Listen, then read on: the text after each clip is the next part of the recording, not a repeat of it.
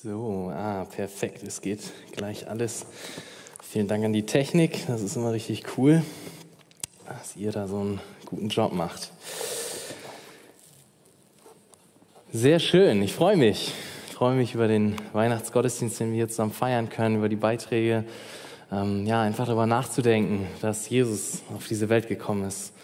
Vor 2000 Jahren, ja, ist dieses ja, große Ereignis gewesen, ganz real. Ich bin Niklas, für die, die mich äh, noch nicht kennen, ähm, bin 28 Jahre alt und ähm, ja, ich würde am Anfang noch beten, bevor wir dann starten.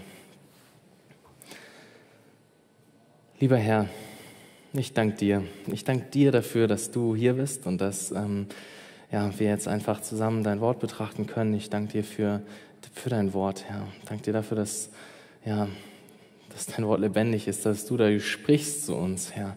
Dafür danke ich dir und ich danke dir so sehr dafür, dass du, Jesus, in diese Welt gekommen bist, dass du dich erniedrigt hast, ja, dich komplett entäußert hast und ja, hier auf diese Welt gekommen bist, Mensch geworden bist und ähm, ja, alles anders gemacht hast, Herr. Dafür danke ich dir und ähm, bitte dich jetzt so sehr für die Zeit, ähm, ja, die wir haben, wo wir in dein Wort schauen, dass du unsere Augen des Herzens öffnest, dass wir dich sehen, dass wir deine Herrlichkeit sehen, Jesus. Das ist das, worum es geht. Ich bitte dich so sehr, dass du das schenkst, dass du dich ja, uns offenbarst, Herr, ähm, dass du mir hilfst, dein Wort treu zu verkündigen und ähm, ja, dass es doch in allem um dich geht, Herr. Amen. Amen. Ich weiß nicht, wie, ich, wie, es dir, wie es dir dieses Jahr so ergangen ist. Ich weiß nicht, wie es dir jetzt gerade geht, so kurz vor Weihnachten. Vielleicht war das Jahr sehr herausfordernd für dich. Du hast viel mit Einsamkeit zu kämpfen gehabt. Während des ersten Lockdowns, dann kam der zweite, oder in dem sind wir ja gerade. Vielleicht hat dich Corona auch gar nicht so sehr betroffen und du kannst es auch alles gar nicht so ganz nachvollziehen. Ähm, die ganzen Maßnahmen. Oder dir geht es ja ganz im Gegenteil, vielleicht so wie mir und hast viele Berührungspunkte mit Corona, sei es auf der Arbeit oder auch im persönlichen Umfeld. Wie auch immer du durch dieses Jahr zu, äh, gekommen bist, ähm, eine Sache steht, denke ich, fest. Es war ein Jahr, was sehr turbulent war, was sehr ja, von Unruhe geprägt war, von Unsicherheit, von vielen verschiedenen Meinungen, viel Unruhe in unserem Land. Noch solch turbulente Jahre gibt es wahrscheinlich schon genauso lange, wie es die Menschen gibt. Wahrscheinlich nicht ganz so lange, denn am Anfang war alles perfekt im Garten Eden, aber dann kam die Sünde und dann war es mit Sicherheit ab dann turbulent. Und es gibt immer wieder Zeiten, die Dinge ändern sich, die diese Unruhen bringen, aber ja, das Gute ist, Gott bleibt immer der gleiche. Und auch vor gut 2000 Jahren gab es ja, turbulente Zeiten. Und so auch im Jahr 47 vor Christus. Es war dort, als Gaius Julius Caesar Chef werden wollte vom Römischen Reich. Es war noch ein anderer da, der den Posten auch haben wollte. Und ja, es kam, kam wie es äh, oft passiert, es gab Krieg, es gab Bürgerkrieg. Und, ähm, und es war genau da, dass Caesar nach einer der Schlachten, die er dort geschlagen hat ähm, und die er gewonnen hat, drei berühmte Worte gesprochen hat. Ihr kennt sie bestimmt. Und die Worte, ja, an die Worte erinnern sich Menschen noch ja, mehrere tausend Jahre danach. Er sagte, Veni, vidi, vici was auf Deutsch so viel heißt wie ich kam, ich sah, ich siegte. Doch warum erzähle ich das Ganze? Und was hat das mit Weihnachten zu tun? Fragst du dich vielleicht. Das sind berechtigte Fragen. Ähm, lass mich eine Brücke schlagen. Denn es war nur ungefähr 50 Jahre später, als jemand ganz anderes kam. Es war die perfekte Zeit, der perfekte Moment, das perfekte Timing, es war Gottes Timing. Das heißt in der Bibel in Galater 4, Vers 4, als die Zeit erfüllt war, sandte Gott seinen Sohn. Gottes Sohn, Jesus Christus, kam in diese Welt, wie uns die Stelle aus Galater 4 berichtet. Und es gibt auch noch viele andere Stellen, die darüber sprechen, was wir an Weihnachten feiern, nämlich dass Jesus in die Welt gekommen ist. Und eine andere möchte ich jetzt lesen, das ist auch der Predigtext, und zwar in Johannes 1 ist das, Vers 14. Dort steht Johannes 1, Vers 14. Und das Wort wurde Fleisch und wohnte unter uns. Und wir haben seine Herrlichkeit angeschaut. Eine Herrlichkeit als eines Eingeborenen vom Vater, voller Gnade und Wahrheit. In diesem Vers sehen wir, dass Jesus gekommen ist. Und als ich den Vers so gelesen habe in der Vorbereitung, da musste ich irgendwie an die Worte von Cäsar denken. Und damit wir uns die Punkte der Predigt gut merken können, habe ich die einfach mal übernommen, aber ich habe sie ein bisschen verändert. Also die drei Punkte der Predigt lauten, er kam, wir sahen und er siegte. Er kam, wir sahen, er siegte. Lass uns starten mit dem ersten Punkt. Er kam. Das Wort wurde Fleisch. Wie heißt es in Vers 14? Ja, genau so. Das Wort wurde Fleisch. Und wenn wir den Kontext näher betrachten, dann wird eine Sache ganz schnell, äh, ganz schnell deutlich, nämlich dass das Wort, von dem hier die Rede ist, Jesus Christus ist. Das Wort ist eine Person. Es ist Jesus Christus.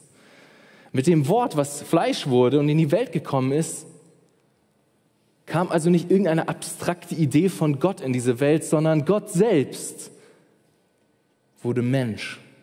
Eine reale Person ist in diese Welt gekommen, nämlich Jesus Christus. Der ewige Gott ist Mensch geworden. Ich meine, stell dir das mal vor, der Gott, der Himmel und Erde geschaffen hat, der all die Planeten geschaffen hat, die Galaxien, die Sonnen, alles Mögliche. Dieser Gott wird Mensch, wurde Mensch. Er hat Hunger gehabt, er hat Schmerzen gefühlt, er hat geweint, er war vollkommen Mensch und er vollkommen Gott. Nicht zu 50 Prozent Mensch und zu 50 Prozent Gott. Nein, er war zu 100 Prozent Gott und zu 100 Prozent Mensch. Wie genau das bis ins Letzte zu verstehen ist, ist ein Geheimnis. Aber die Bibel ist ganz klar. Sie lehrt uns genau die beiden Sachen. Jesus war vollkommen Mensch und er war vollkommen Gott. Er kam auf diese Welt. Und das ist es auch, was wir an Weihnachten feiern. Das ist doch das, worum es geht. Es geht nicht zuerst um die Geschenke, um das nette Essen, um die Familie. Nein, es geht darum, dass das ewige Wort, dass, dass, dass Gott selbst in, in Jesus Mensch geworden ist, auf diese Welt gekommen ist. Auch an Weihnachten gilt das Motto Jesus First. Das Motto gilt sowieso immer und überall, zu jeder Zeit, auf jeden Fleck in diesem Universum. Es geht um Jesus. Alles dreht sich um ihn. Und ich will dich fragen, wie, wie sieht es aus in deinem Herzen an diesem Weihnachtsfest oder in diesen Weihnachtstagen? Kannst du von Herzen sagen, ja, Jesus first. Das ist das, was ich will. Das ist das, wofür ich stehe. Das ist das, das ist mein Lebensmotto. Hat er Prio in deinem Leben, frage ich dich. Spiegelt sich das wieder in den Entscheidungen, die du triffst? Stehst du im Kampf gegen Sünde? Oder lebst du oft nach dem Motto, ah, me first? Dreht sich alles um dich oder um Jesus? Das ist die Frage. An Weihnachten, so wie immer und überall anders, geht es um Jesus. Lass uns doch mal in den Vers schauen. Wie geht es weiter? Was steht da?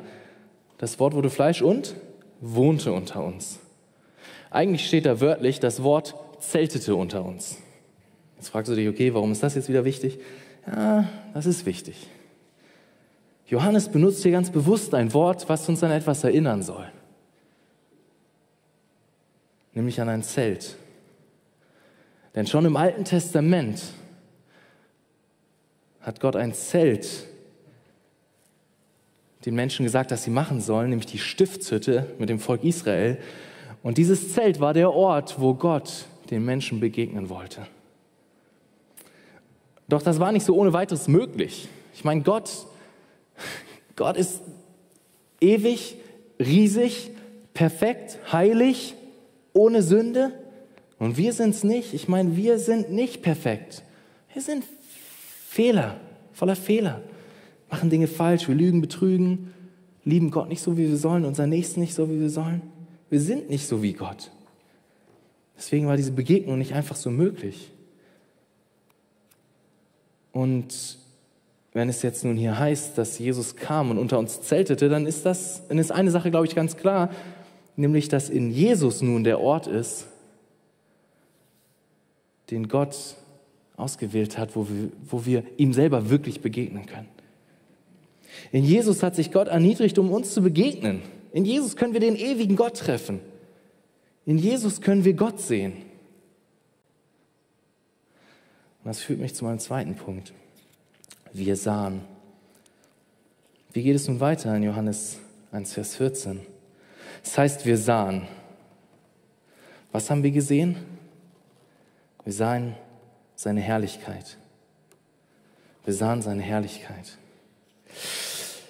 Wir haben seine Herrlichkeit angeschaut. In, in, Jesus haben wir Gottes Macht, seine Schönheit, seine Größe, seine Perfektion, seine Gerechtigkeit, seine Heiligkeit.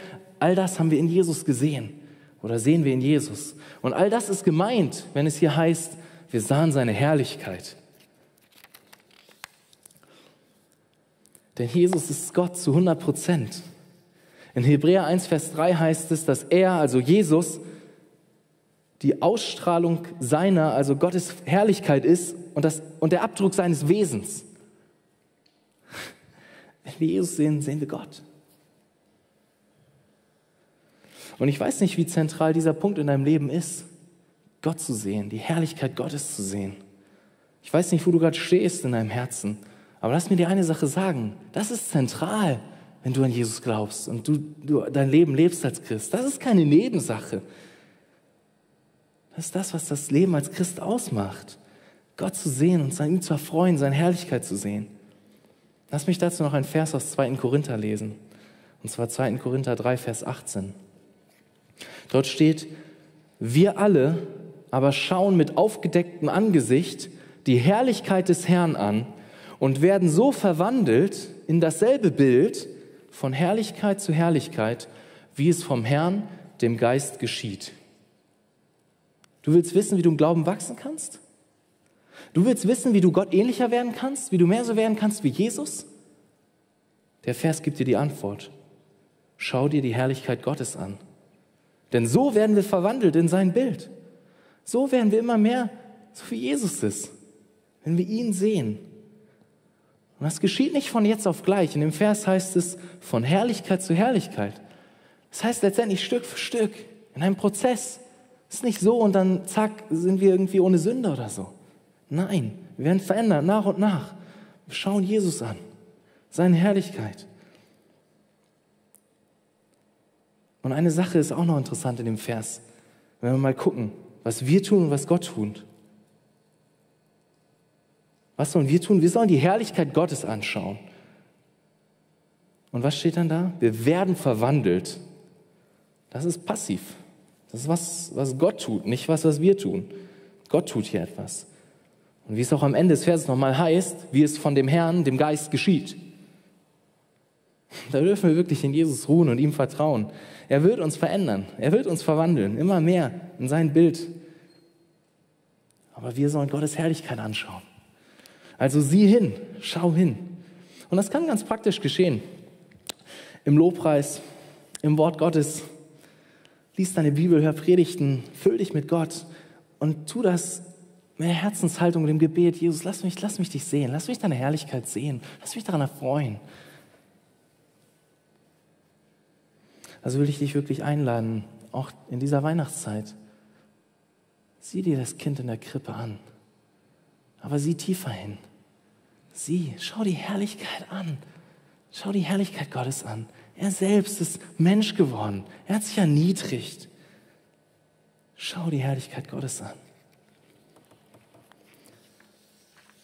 Lass mich zum dritten Punkt kommen. Er siegte. Lass uns nochmal in unserem Text weiterlesen, aus Johannes 1, Vers 14.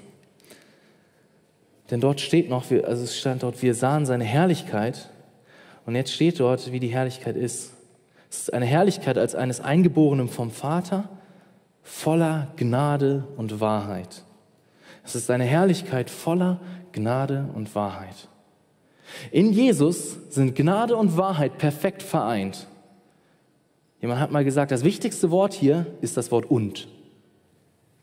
Gnade und Wahrheit. Und der Ort, wo wir das wahrscheinlich am deutlichsten sehen, ist das Kreuz ist das Kreuz. Denn Weihnachten geht vorüber und was kommt dann? Ostern. Ostern kommt dann. Wir feiern Ostern. Warum feiern wir Ostern? Weil Jesus nicht ein Baby geblieben ist, sondern Jesus aufgewachsen ist, ein Mann geworden ist, ein Leben gelebt hat auf dieser Erde. Ungefähr 33 Jahre lang lebt er hier auf Erden, ein perfektes Leben, ohne Sünde, ohne Fehler und er wurde am Ende brutal hingerichtet. Er starb am Kreuz. Er hat gelitten und starb. Doch nicht, weil er was Falsches getan hat oder weil er irgendwie ein Verbrecher war oder so. Nein, er, hat, er war perfekt. Er war der einzige Mensch auf dieser Erde, der perfekt war. Doch warum starb er? Er starb, um sein Leben zu geben als Opfer für dich und für mich. Als Opfer. An meiner Stelle und an deiner Stelle. Denn eigentlich hättest du, eigentlich hätte ich dort hängen müssen am Kreuz. Das ist die Wahrheit. Aber Jesus hing dort. Er hat sein Leben gegeben als Opfer. Wir sind nicht perfekt, aber er ist perfekt. Und er hat sein Leben gegeben als Opfer. Und so wurde der Zorn Gottes, den Gott hat auf uns, weil wir Sünder sind, weil wir voller Fehler sind und Gott nicht. Dieser Zorn, den hat Gott auf Jesus ausgegossen am Kreuz. Den hat er auf Jesus ausgegossen. Und am Kreuz sehen wir Gnade und Wahrheit perfekt vereint. Denn es ist die Wahrheit Gottes, es ist Gottes Gerechtigkeit, die nach einer Strafe für Sünde verlangt. Gott ist vollkommen voller Wahrheit und Gerechtigkeit. Er kann nicht einfach beide Augen zudrücken und sagen, ah, okay, ich vergebe mal, egal. Nein, wenn es um Sünde geht oder um irgendetwas Falsches, Böses, Gott ist gerecht, Gott ist Gott. Und das sehen wir am Kreuz. Jesus musste dort sterben. Gott hätte auch theoretisch einfach sagen können, oh nee, okay, ach ja, ich vergebe den Menschen einfach. Aber nein, es geht nicht. Dann wäre er nicht gerecht. Jemand musste die Strafe tragen. Und Jesus hat die Strafe getragen am Kreuz. Er hat den Zorn Gottes getragen, komplett, komplett. Bis auf den letzten Tropfen seines Zorns. Den hat Jesus getragen. Und das Gute ist, wenn du an Jesus glaubst, dann kannst du dir dessen so gewiss sein. Dann kannst du einfach wissen, ey, wenn du auf Jesus vertraust, dann, dann ist der gesamte Zorn, den Gott hat, auf die Sünder. Der gesamte Zorn ist auf Jesus. Nicht mehr auf dir. Du musst nichts davon zu spüren bekommen. Aber ich will dir auch sagen, wenn du nicht an Jesus glaubst, wenn du nicht daran glaubst, dass Jesus für dich gestorben ist, dass er dort an deiner Stelle hing, dann ist Gottes Zorn immer noch auf dir. Dann ist Gottes Zorn immer noch auf dir. Vielleicht spürst du ihn gerade nicht, weil Gott seinen Zorn zurückhält. Aber Gott bestraft Sünde immer. Entweder in Jesus am Kreuz oder für immer und endgültig in der Hölle. Wenn du nicht an Jesus glaubst. Aber auch in dieser Weihnachtszeit lädt dich Gott ein. Er lädt dich ein, ihm, ihm zu vertrauen, an ihn zu glauben und auf ihn zu vertrauen. Denn da darfst du wissen, dann darfst du wissen, dass dir alles vergeben ist. Denn das ist das, was wir auch im Kreuz sehen. Wir sehen auch die Gnade Gottes. Wir sehen, dass Gott nun uns vergeben kann, weil Jesus gestorben ist. Und so sehen wir Wahrheit und Gnade perfekt vereint im Kreuz. Gott ist auch voller Gnade. Und durch das Kreuz vergibt er uns, wenn wir an ihn glauben. Durch das Kreuz hat Jesus über Sünde gesiegt. Am Kreuz hat er den Teufel entwaffnet und über alles Böse triumphiert. Jesus ist Sieger. Jesus ist Sieger. Denn am Kreuz sind Gnade und Wahrheit vereint. Jesus hat gesiegt über Sünde, über den Tod. Und das ist die Hoffnung, die wir haben. Das ist die Hoffnung, die wir haben auch in dieser Weihnachtszeit. Er kam auf diese Erde. Wir sahen seine Herrlichkeit. Er siegte am Kreuz. Er kam, wir sahen, er siegte. Amen. Lasst mich beten. Jesus, ich danke dir. Ich danke dir so sehr dafür, dass du gekommen bist, dass du auf diese Erde gekommen bist. Jesus, dass du gekommen bist und ein perfektes Leben gelebt hast, dass du gestorben bist am Kreuz. Jesus, und ich bitte dich so sehr, dass du schenkst, dass wir Augen des Herzens haben, die deine Herrlichkeit sehen, auch jetzt an Weihnachten, auch in dieser Weihnachtszeit, auch in diesem Jahr, was so ja, unruhig und turbulent ist. Jesus, ich bitte dich so sehr, dass wir dich sehen und dass das doch das ist, was unser Leben prägt und ausmacht als Christ, dass wir dich sehen, deine Herrlichkeit sehen, verändert werden nach und nach, uns an dir erfreuen. Darum bitte ich dich. Danke, dass in dir, Jesus, Gnade und Wahrheit vereint sind. Danke, dass du Sieger bist, dass wir das sehen am Kreuz, dass du dort über ja, Sünde, Tod, den Teufel triumphiert hast. Danke, dass der Kampf ein für alle Mal ja, gekämpft ist und du gewonnen hast, Jesus, dass wir das wissen dürfen. Das ist wirklich die große Hoffnung, die wir haben. Danke dafür. In Jesu Namen. Amen.